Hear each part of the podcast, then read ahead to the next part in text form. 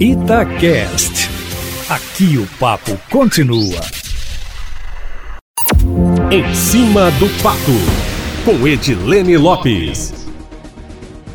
O avanço da Covid-19 no pós-festas de fim de ano não para e, com os impactos sentidos no momento e temendo que possa ocorrer nas próximas semanas, autoridades começam a tomar providências. Em Brumadinho, conforme nós informamos, o maior museu a céu aberto do mundo, em Otim, vai fechar as portas mais uma vez, pelos próximos 10 dias, de amanhã até o dia 17.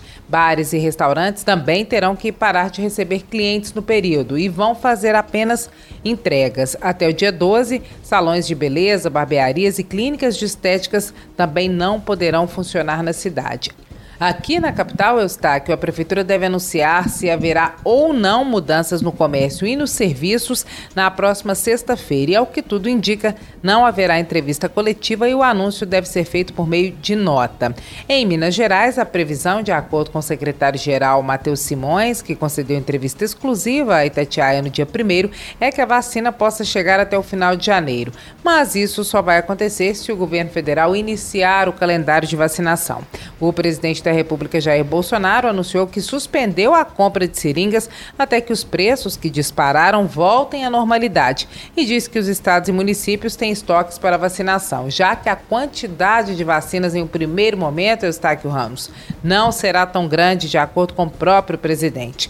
Conforme nós informamos em primeira mão aqui na Itatiaia, chegaram ao estado hoje 600 mil seringas.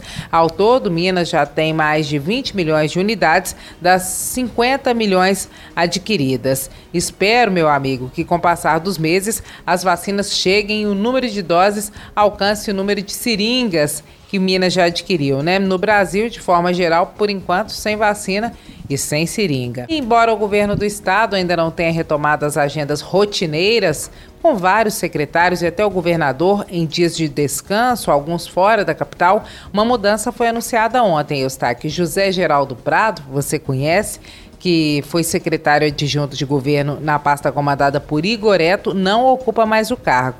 De acordo com ele e com o governo, a saída foi a pedido dele para se dedicar a projetos pessoais. Zé Geraldo, como é conhecido, é bem quisto por onde passa. Ele é servidor de carreira da Assembleia Legislativa, onde já foi diretor de comunicação, assessor de liderança da maioria e de governo durante o mandato do então governador Aécio Neves e já foi secretário-geral da mesa entre 2007 e 2014.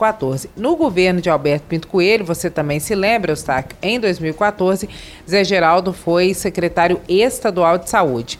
Com a saída dele do governo de Romeu Zema, circulou a informação de que ele poderia ir para a Prefeitura de Belo Horizonte trabalhar com o atual secretário de governo, o ex-deputado estadual Adalclever Lopes, de quem ele é próximo. Mas a informação, de acordo com ele, não procede, meu amigo. E para fechar, o senador mineiro Rodrigo Pacheco do DEM, conforme nós adiantamos em dezembro, é mesmo candidato à presidência do Senado e é o candidato do atual presidente Davi Alcolumbre. E até Rodrigo Maia, que é o atual presidente da Câmara, é do DEM, esteve ontem na capital, na casa do prefeito Alexandre Calil, para falar do assunto. Antônio Anastasia, do PSD, mesmo partido que o prefeito Alexandre Calil, tinha um favoritismo na disputa à presidência do Senado, a desistência dele para apoiar Rodrigo Pacheco pode ter a ver com a disputa para o governo de Minas em 2022, que pode ter PSD e DEM juntos, meu amigo, pleiteando o comando do Estado. É a política se costurando no dia a dia. É isso. Amanhã eu volto sempre em primeira mão e em cima do fato.